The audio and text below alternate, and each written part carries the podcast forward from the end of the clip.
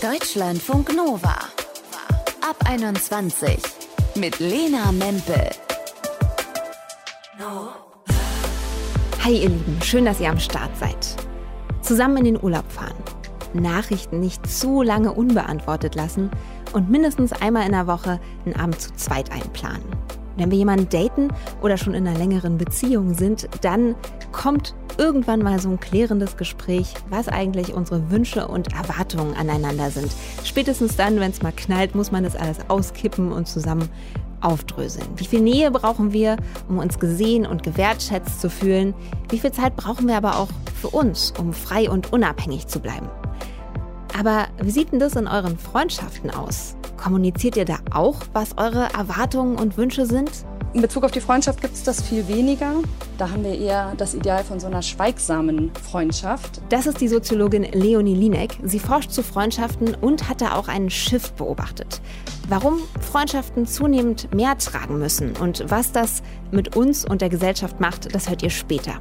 Erstmal habe ich aber mit Nora gequatscht.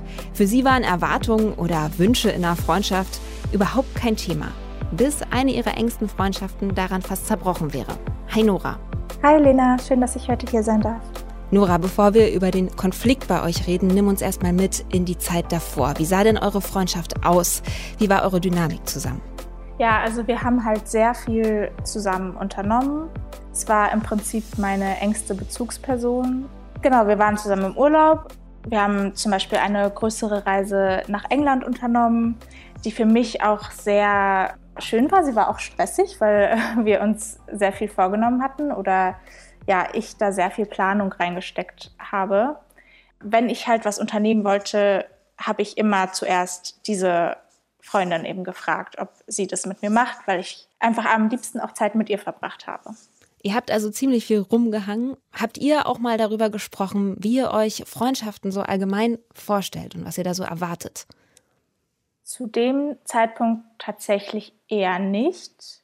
Also wir waren so, ja, fünf Jahre, würde ich sagen, sehr gut befreundet.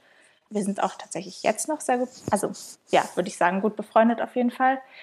Aber wir haben das nie so wirklich kommuniziert, was wir uns eigentlich unter einer Freundschaft vorstellen weil wir uns, glaube ich, auch gegenseitig irgendwie nicht so verletzen wollten. Ich auch heute noch denke und das Gefühl habe, dass wir einfach so thematisch extrem auf einer Wellenlänge sind. Da sind wir so eine Person teilweise und Diskrepanzen bei bestimmten Themen hat man ja immer mal in der Freundschaft, aber bei ihr ist es halt so, da fühle ich mich einfach verstanden. Deswegen, ich glaube, da muss man so ein bisschen unterscheiden, eben dieses Inhaltliche und dann halt diese Vorstellung, wie halt eine Freundschaft auszusehen hat. Und da habe ich das schon auf jeden Fall gemerkt, dass ihr das dann teilweise zu viel wurde und zu nah vielleicht auch, weil sie das, glaube ich, auch nicht so kannte. Ihr wart fünf Jahre beste Freundin, ihr seid auch heute noch befreundet.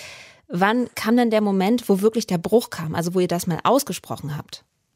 über so eine ganz banale Sache eigentlich. Da hatte ich sie nach ihrer Meinung gefragt für ein Bewerbungsschreiben, die sie auch geäußert hatte dann.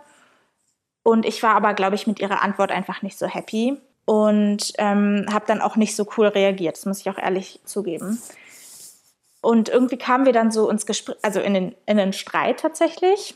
Da kam dann aber also ich glaube, da kann man, können sich auch viele mit identifizieren, dass man dann in einem Streit so vom Hundertste ins Tausendste kommt und dann noch ganz andere Sachen irgendwie so rausholt. Einmal die emotionale ähm, Bank leer räumen.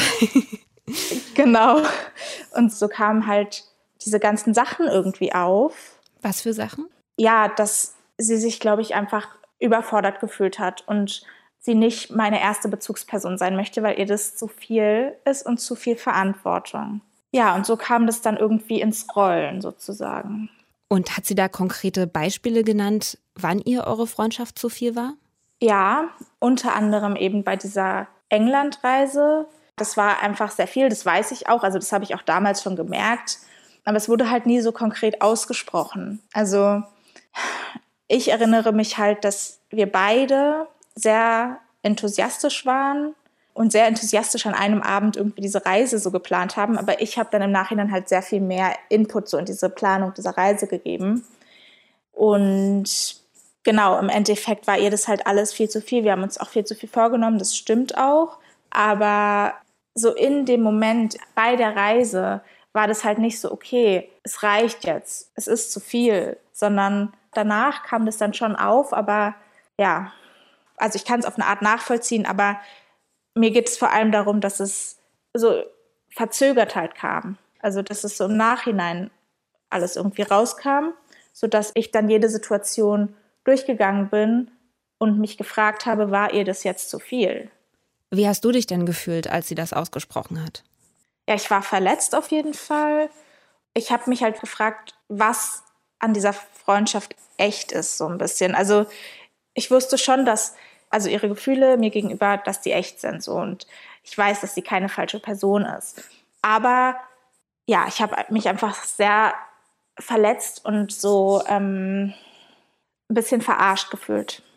Du hast ja gesagt, ihr seid immer noch beziehungsweise wieder befreundet. Wie habt ihr denn geschafft, darüber hinwegzukommen über diesen Konflikt und wieder zueinander zu finden?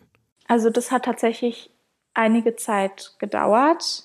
Wir hatten dann in der Zwischenzeit immer mal wieder ja, Gespräche, Telefonate. Zwischenzeitlich hatte ich ihr dann komplett die Freundschaft erstmal gekündigt, weil ich damit nicht klarkam, weil ich halt so verletzt war. Aber dann mit der Zeit habe ich ja eben noch mehr drüber nachdenken können und wusste, dass ich sie nicht als Freundin verlieren möchte.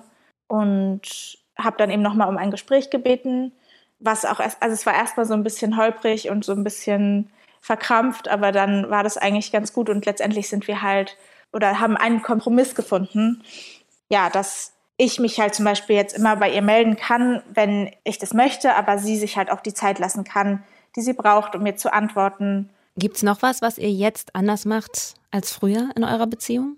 Na, ich würde halt sagen, dass ich mich definitiv weniger melde und dass ich jetzt mich nicht mehr mit jedem Problem an sie wende, so wie vorher. Aber würdest du das eigentlich gern? Oder ist da jetzt eine Hemmschwelle? Da ist auf jeden Fall jetzt eine Hemmschwelle da. Und ich weiß auch nicht, ob die jemals wieder ganz weggeht. Aber es ist okay, so wie es ist jetzt. Und also ich kann mir auch vorstellen, dass die Zeit das wieder besser macht, sozusagen. Ihr habt euch ja auf jeden Fall durch den Konflikt besser kennengelernt. Wenn ihr jetzt noch mal einen Ausflug machen würdet oder eine Reise zusammen, würdest du da anders rangehen? Tatsächlich glaube ich nicht, dass wir noch mal eine Reise zusammen machen, ehrlich gesagt. Weil sie das auch ganz klar so gesagt hat, dass sie das nicht möchte. Aber ich glaube auch nicht nur mit mir. Ich glaube, ihr ist das allgemein zu stressig. Und das ist auch so eine Sache. Für mich ist es so, ja, wenn man so gut befreundet ist, dann fährt man doch zusammen im Urlaub. Das ist, glaube ich, auch so eine Erwartung, die ich irgendwie an Freundschaften habe oder an mhm. beste Freundschaften. So Glaubenssätze, ja. Aber bei ihr ist es halt anders. Und das muss ich dann auch irgendwo akzeptieren. Ja, was Ausflüge angeht, ja, ich glaube, ich würde versuchen, halt irgendwie entspannter ranzugehen. Aber tatsächlich haben wir, also in letzter Zeit, wenn wir uns getroffen haben, auch wirklich sehr entspannte Sachen einfach unternommen. Uns einfach in den Park gesetzt oder so. Und nicht so stressige Sachen, was, glaube ich, unserer Freundschaft sehr gut tut. Dann sage ich Dankeschön, Nora, für deine Zeit und dass du die Geschichte mit uns geteilt hast hier bei Deutschlandfunk Nova. Danke dir. Deutschlandfunk Nova. Wie stellten ihr euch eine richtig gute Freundschaft vor? Und was habt ihr für Wünsche und Erwartungen? Das haben wir euch auf Instagram gefragt und da kamen relativ viele Reaktionen mit so Themen wie Ehrlichkeit, Offenheit, aber auch zusammen Zeit verbringen und immer für den anderen da zu sein. Das klingt jetzt erstmal nach so allgemeinen Werten, auf die man sich eigentlich einigen kann, aber auch von Freundschaft kann man definitiv unterschiedliche Vorstellungen haben. Und dann knallt man auch mal aneinander. Das hat uns Nora vorhin erzählt. Der Grund dafür ist, dass Freundschaften in unserem Leben inzwischen fast so wichtig sind wie die Beziehung zu unseren PartnerInnen. Für manche sogar wichtiger. Und dann laden wir die mit Erwartungen auf. Was das mit unseren Freundschaften und auch unserer Gesellschaft macht, darüber habe ich mit Leonie Linek gesprochen. Sie ist Soziologin an der TU Dortmund und forscht zu Freundschaften. Hallo Leonie. Hi.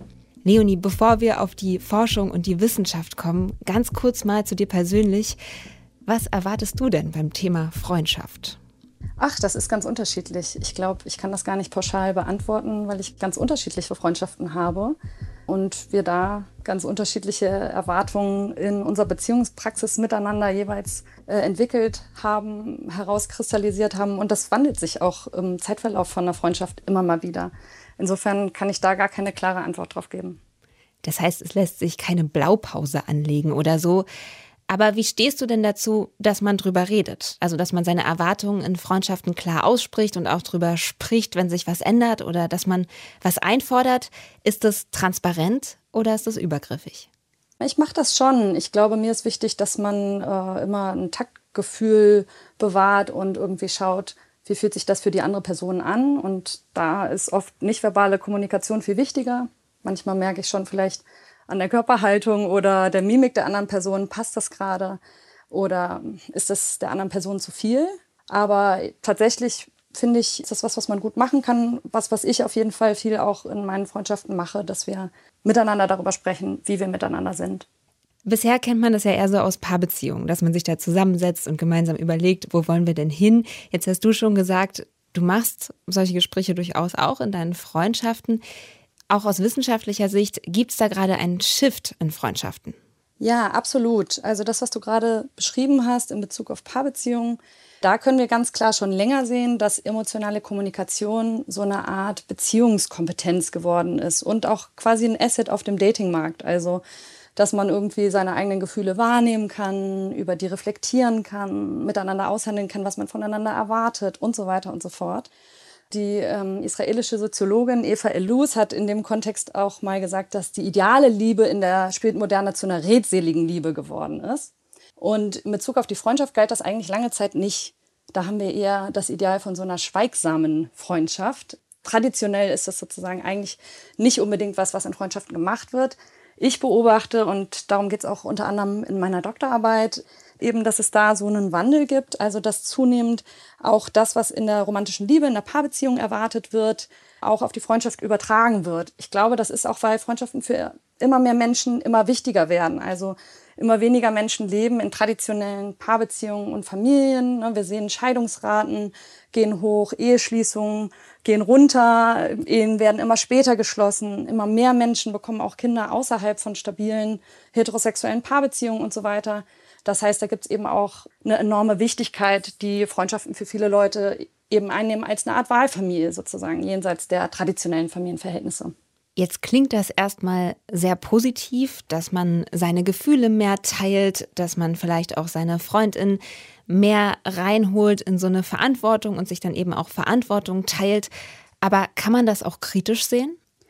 Ja, absolut. Also in Bezug auf die romantische Liebe, da ist das eben unter anderem auch von Eva Elus beschrieben worden, dass mit dieser emotionalen Kommunikation die Liebe zu so einem Art Objekt wird, zu einem Ding, was auf einmal zwischen uns steht. Ne? Und wir kennen das auch. Wir reden dann nicht mehr miteinander, sondern gemeinsam über etwas Drittes, nämlich dieses Ding, diese Beziehung, das, was zwischen uns ist. Und ähm, Eva Elus hat sehr eindrücklich beschrieben bei der romantischen Liebe, wie das die Liebe eben auch anfällig dafür macht, vermarktet zu werden. Also als eine Ware, etwas, was man kaufen kann. Wir kennen das alle, zumindest im Kontext vom Valentinstag, aber auch die Paartherapie, Selbsthilfe, Ratgeber und so weiter und so fort. Also es gibt eine ganze Industrie, die sich damit beschäftigt, romantische Liebe eben auch zu verkaufen. Und in Bezug auf die Freundschaft gibt es das viel weniger, weil Freundschaft bislang viel weniger so eine Art Objekt gewesen ist, über das man spricht, äh, mhm. zu dem man Ratgeberbücher schreiben kann oder auch äh, Ratgebertherapie anbieten oder Freundschaftstherapie anbieten kann. Aber ähm, das ist durchaus eine Tendenz, ähm, die zu beobachten wäre. Bemerkst du da auch, dass sich so richtig eine Industrie aufbaut, Stück für Stück? Also ich glaube, von einer richtigen Industrie kann noch nicht die Rede sein. Aber ich merke, dass es ein wahnsinniges Interesse an dem Thema gibt.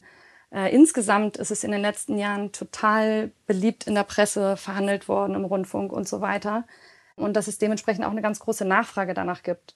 Es entstehen auch tatsächlich neuere Formate, sowas wie Coaching oder Paartherapie für Menschen, die miteinander befreundet sind. Äh, und das ist durchaus ambivalent. Ne? Also für die Einzelnen ist das ja auch, glaube ich, oft erstmal toll. Das ist auch vielleicht eine Möglichkeit, sich auszutauschen, ähm, explizit die Beziehung zu verhandeln mit der anderen Person und deshalb ist das nicht äh, unbedingt äh, als schlecht zu bewerten, aber eben aus einer gesellschaftlichen Perspektive kann man dann immer noch mal fragen, warum passiert das und was passiert damit? Wie verändern sich Freundschaften aufgrund dessen? Jetzt hast du ja gesagt, historisch früher gab es eher dieses Ideal einer schweigsamen Freundschaft, wo man nicht alles miteinander die ganze Zeit durchkaut über dieses Ding zwischen einem. Trotzdem können ja auch in so einer schweigsamen Beziehung Erwartungen drinstecken. Gab es da vielleicht andere Erwartungen an Freundschaft? Also Erwartungen gab es da definitiv auch. Und ich glaube, ähm, ganz oft werden die auch nonverbal miteinander ausgehandelt. Ne? Also die etablieren sich vielleicht über einen Zeitraum durch eine gewisse Praxis, weil man die Dinge immer so und so macht hat der andere dann eine berechtigte Erwartung, dass es auch in der Zukunft vielleicht so sein wird. Und wenn man sozusagen damit unzufrieden ist, dann gibt man das einander vielleicht auch auf verschiedenen Wegen zu verstehen, nicht nur verbal. Außerdem kann man vielleicht schon noch dazu sagen, dass Freundschaften weniger oder mit weniger hohen Erwartungen konfrontiert waren, weil eben ganz viele Aufgaben, zumindest in Deutschland in den 50er, 60er Jahren zum Beispiel, eben auch von traditionellen Familienbeziehungen übernommen worden sind. Also ähm, von der Paarbeziehung, von der Eltern-Kind-Beziehung und so weiter und so fort. Und jetzt, da diese Beziehungen eben mehr und mehr brüchig werden, entsteht da eben auch ein neuer Raum für Freundschaften. Siehst du da aber auch ein Konfliktpotenzial, wenn wir Freundschaften immer weiter damit beladen, dass wir vielleicht weniger Freundschaften haben oder weniger Menschen um uns, die das aushalten? Ja, also die große Frage ist, was macht das mit Freundschaften, wenn sie sozusagen mit ähnlichen Erwartungen überfrachtet werden, wie zum Beispiel die romantische Liebe. Und ja, damit auch das Unterscheidungsmerkmal wegfällt. Also was ich in meiner Forschung ganz viel gesehen habe, ist, dass das, was für viele Freundschaft eben auch ausmacht, ist, dass sie sowas jenseits von Liebe Familie und Arbeit sind. Und ja, gerade auch dadurch, dass sie eben nicht reguliert sind. Ne, es gibt keine Gesetze, die vorschreiben, was wir in einer Freundschaft voneinander zu erwarten haben. Es gibt auch viel weniger kulturelle Normen, die das vorschreiben. Und dass das eigentlich auch eine Art von Freiheit ist in der Freundschaft. Und das würde vielleicht dann eben auch wegfallen. Sagt Soziologin Leonie Lieneck hier bei Deutschlandfunk Nova. Dankeschön. Ich danke euch. Freundschaft, wenn wir zu hohe Erwartungen haben. Das Thema haben wir hier gemeinsam aufgedröselt in dieser Ab 21. Und wir können festhalten, es ist gut und gesund, sich Gedanken zu machen, was wir brauchen und es dem anderen dann auch zu kommunizieren. Sich was zu wünschen geht ja grundsätzlich immer. Der andere muss es ja nicht umsetzen. Aber zu erwarten, dass man immer auf der gleichen Wellenlänge ist, die gleiche Ausdauer hat und die gleichen Dinge machen will, das ist selbst in den allerbesten Freundschaften nicht drin. Meine persönliche Challenge, und davon hat Nora ja auch erzählt, ist Urlaub mit Freundinnen zu machen. Was da total hilft, ist am ersten Tag einen kleinen Erwartungscheck miteinander zu machen. Welche Eisläden will man unbedingt abklappern? Wer will lieber am Strand liegen und wer will lieber auf dem Berg klettern? Welche Bar sollte man auf jeden Fall am letzten Abend aufsuchen? Und was geht gar nicht? Einmal besprochen, kann man dann eigentlich gar nicht mehr ineinander rasseln und hat einfach eine richtig gute Zeit, weil dieser große Berg von Anfang an weg ist. Eine gute Zeit, die wünsche ich euch jetzt auch. Lena Mempel mein Name. Bis bald, ihr Lieben. Deutschlandfunk Nova ab 21. Immer Montag bis Freitag auf deutschlandfunknova.de und überall, wo es Podcasts gibt. Deutschlandfunk Nova ab 21.